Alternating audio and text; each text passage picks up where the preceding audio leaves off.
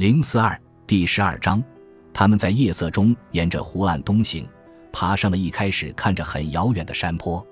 没有人敢跟上来，只有北方吹来的风陪伴着他们。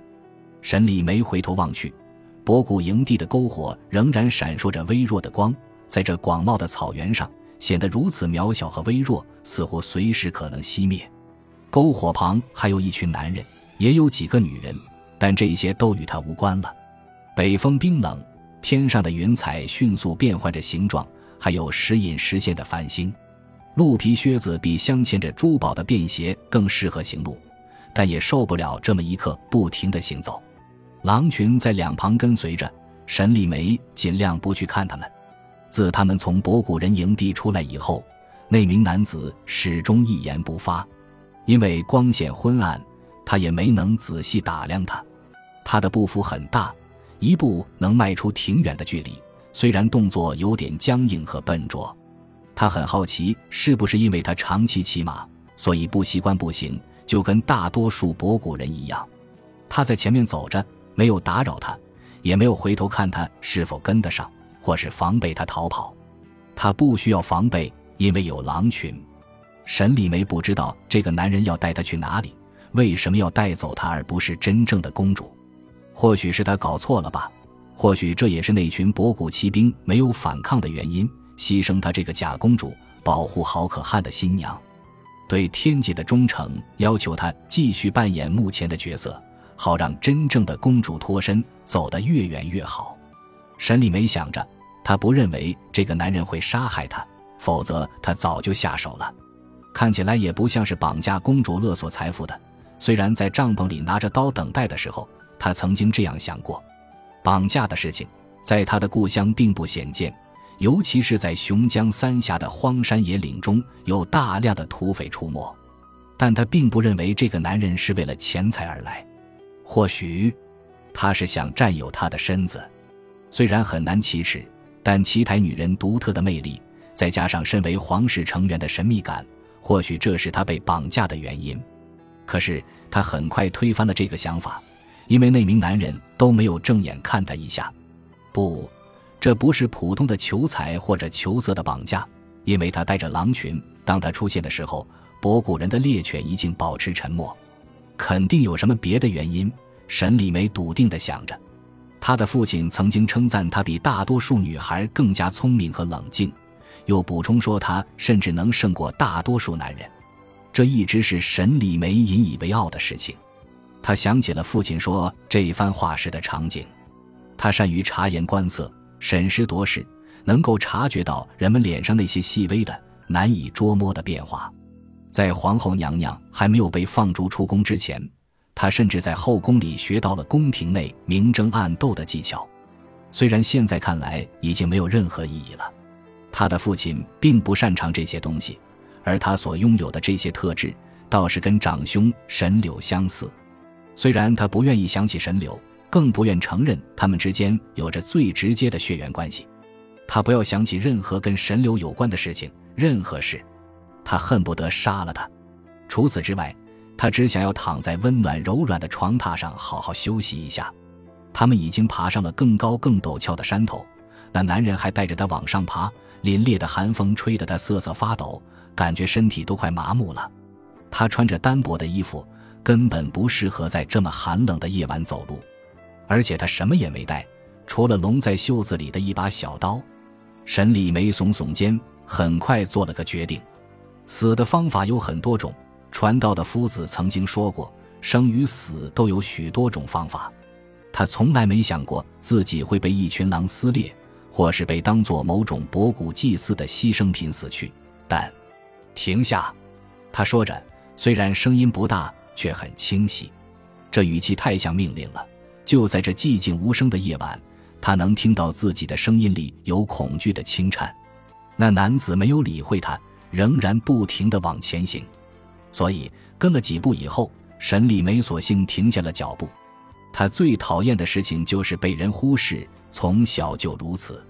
他们正站在一片山脊上，左边下面就是那片湖，湖面反射的月光让他看得很清楚。对一名擅长山水画的画师而言，这里显然是很美的。可惜他不是，至少现在不是。离他最近的那匹狼也停下了脚步，他停了下来，转身，径直看着沈礼梅，眼睛里放射出传说中的那种凶残的绿光。他想着，至少在这一点上，传说里写的是真的。那只狼咧开嘴，露出锋利的牙齿。另外两匹狼也沉默地靠了过来。太近了，那可是匹狼，而他却独自一人。他没有哭泣。虽然风吹得他眼睛生疼，流出了眼泪，但那是两码事。他不会再哭泣了，不管遭遇怎样的厄运。他往前两步，走过狼的身边。就在那一刻，沈礼梅闭上了眼。或许狼群会撕碎他的身体，咬断他的脖子。他看到前面的男子放缓了脚步，等着他和他的动物赶上来。他依然没有回头。然而，他似乎知道发生了什么。而他什么也不知道，他无法忍受这种局面。沈礼梅深深地吸了一口气，再次停住了脚步。他身边那只狼同样如此，而这一次他看都没看他一眼。他大声说：“如果你想杀了我，那就赶紧动手。”没人回答，但他停下了脚步，确确实实停了下来。这是否意味着他能够听懂他的话？沈丽梅继续说：“我快冻僵了，也不知道你打算带我去哪，还要走多远。除非你回答我的问题，否则我一步也不会再走了。我问你，你绑架我是为了勒索吗？”他转过身，看来有效了。沈礼梅想着，他俩就这样在夜里站着，相隔十步的样子，许久，他仍然看不清他的脸，月光不够明亮。不过那有什么关系？他无所谓，反正看得出来是一个大个子、博骨男人，手臂很长。即使在这么凛冽的寒风中，他仍然袒胸露背，披散的头发不时被风吹起，打在他脸上。沈礼梅想着，他大概不会有什么怜悯之心吧？即使他说自己快被冻僵了，他死盯着他，而他看不到他的眼睛。山代，他突然开口，这让他吓了一跳。跟我走，住处马。他说的无疑是其台话，但口气生硬而笨拙。说完，男人又转身，似乎这几个简单的词就足以表达他的意思，或是他只能说这么多。不善言辞的男人总是用简洁的方式表达自己的。好吧，他姑且认为这个男人只能如此了。他瞥了一眼狼群，山带，他重复着：“这是我们要去的地方。”他从来没看过任何地图，现在不免有些后悔。他又一次停下脚步，慢慢的转过身。他可以看到他的动作极为僵硬。男人不耐烦的摇了摇头。山代，他更加铿锵有力的说：“原因找你，快走！博古人追巫师。”他明白巫师什么意思。眼前的男人很可能就是一名巫师。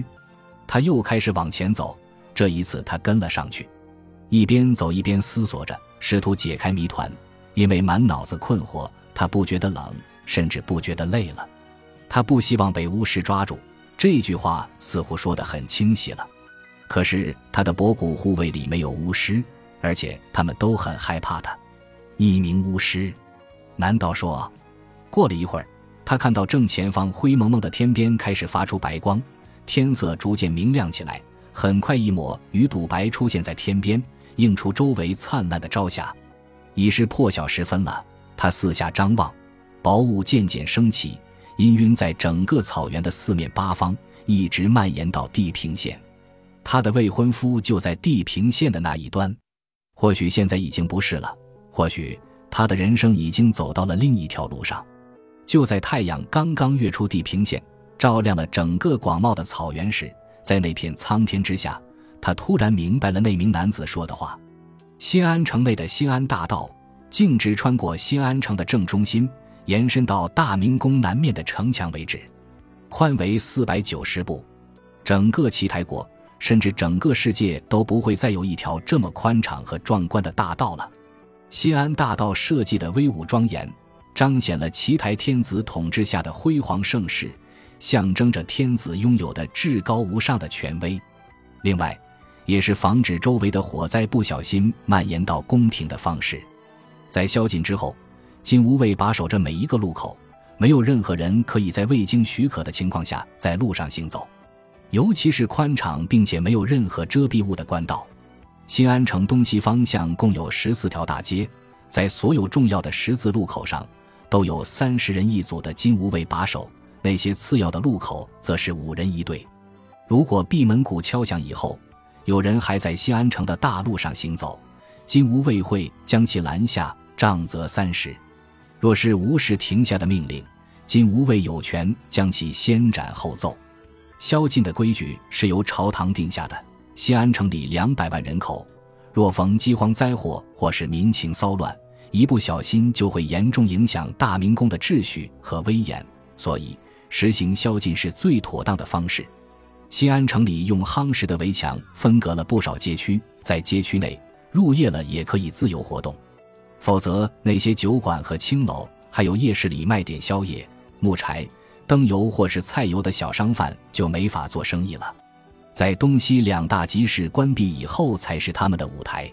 没有人可以完全限制一座城市，但可以尽量控制它，尽可能让它安全。西安城垣差不多有四人高。每一个箭楼上都有上百名金吾卫看守，不分白天黑夜。敌楼上有二十名护卫，有三座高大的城门，分别开在东部、南部和西部，而北部则有六道城门，其中四道通往大明宫，另外两道城门通往皇帝狩猎的路场。共有四条运河在西安城里交汇，为城里的人们提供饮用和生活用水。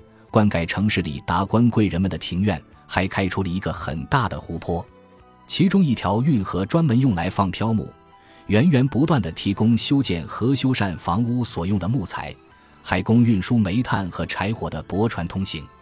每条运河通往新安城的河口还设有一百名金吾卫，入夜之后还在运河上的人，统统要被杖责六十。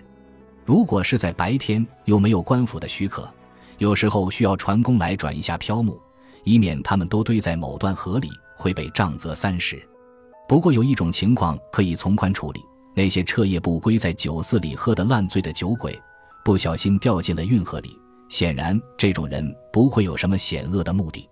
太祖是一名仁慈的君王，总会为他的臣民多加考虑。通常三十以内的杖责，很少会把人打死，或者造成一些不可挽回的重伤。本集播放完毕，感谢您的收听，喜欢请订阅加关注，主页有更多精彩内容。